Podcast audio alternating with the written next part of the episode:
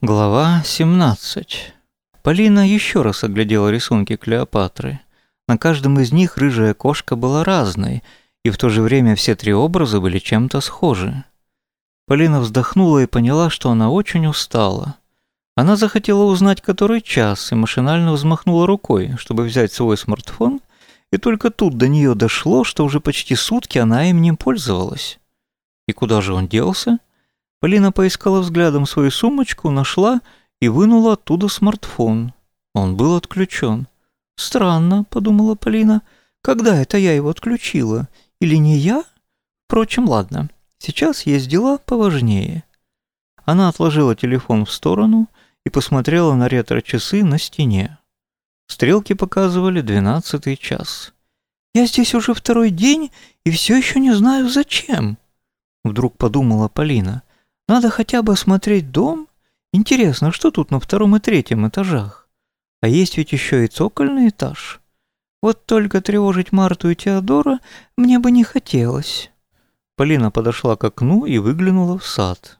Теодор собирал яблоки в корзину. «Очень хорошо», — подумала Полина. И пошла посмотреть, что делает Марта. Проходя мимо лестничного пролета, разделявшего дом на две половины, Полина услышала из стокольного этажа ровный гул, похожий на звук стиральной машины. «Стирка, прекрасно», — подумала Полина. «Вот и занимайтесь, мои дорогие, своими делами. А я не хожу сейчас по дому, я по-прежнему рисую в своей опочивальне. Я рисую, видите?»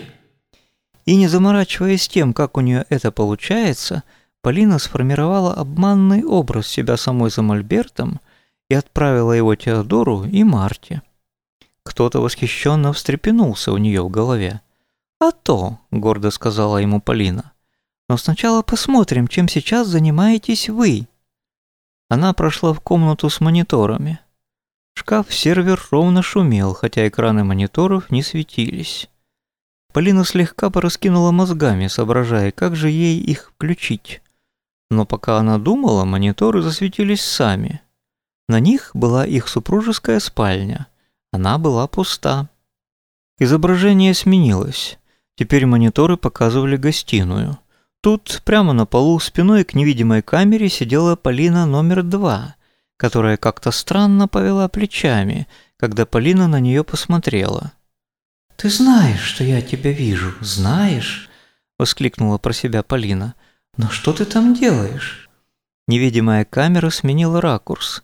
Вторая Полина играла с ее мягким мишкой. Полина купила его не так давно в память о Бориске, но назвала Кешей. У нее сознание ребенка в моем взрослом теле, ошеломленно поняла Полина. Вот почему Иван не стал ночью. Нет, не только поэтому, не только. Вторая Полина завязала на шее Кеши большой красный бант и сказала, вот теперь ты будешь самый красивый медведь на свете. «А голос у нее такой же, как у меня», — подумала Полина со смешанными чувствами. Ей захотелось прижать вторую себя к себе в самом деле как ребенка и спасти от какой-то опасности, которая находится то ли где-то совсем рядом, то ли в ней самой. «Ну-ка, покажи мне свои глазки», — потребовала Полина вслух, не заметив, что сама начала сюсюкать. Положение камеры изменилось, но Полина номер два ловко от нее увернулась, Увидеть ее лица не удалось. «Однако», — воскликнула Полина, — «однако». «Ладно, посмотрим тогда, чем там занимается мой хитроумный супруг». Мониторы мигнули и показали огромный зал, или скорее цех, с большим столом или стендом посередине. Над ним прямо в воздухе вращалась и пульсировала темно-красная светящаяся сфера, то и дело выпускающая отростки протуберанцы. Вокруг стенда, неподвижные, почему-то взявшись за руки, стояли человек десять мужчин и женщин в белых халатах, и среди них Иван. Лица у этих людей были очень напряженные и вспотевшие. «Что это вообще такое? Чем они занимаются?» – удивилась Полина. «Непонятно. А вон тот отросток на этой штуке мне совсем не нравится». Полина подняла правую руку и, дотянувшись до сферы сквозь мониторы, каким-то образом ухватила тот багрово-фиолетовый отросток, который ей так не понравился, и отщипнула его, как отщипывает помидорный пасынок.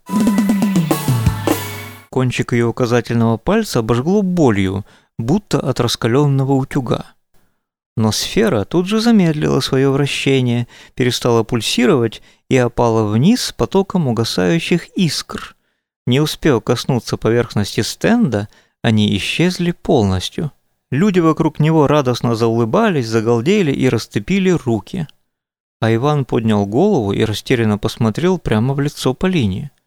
Полина вздрогнула и, судорожно взмахнув рукой, погасила мониторы. «Вот блин, ладно, потом я у него спрошу, что это было. А теперь пойду взгляну, что там на втором и третьем этажах».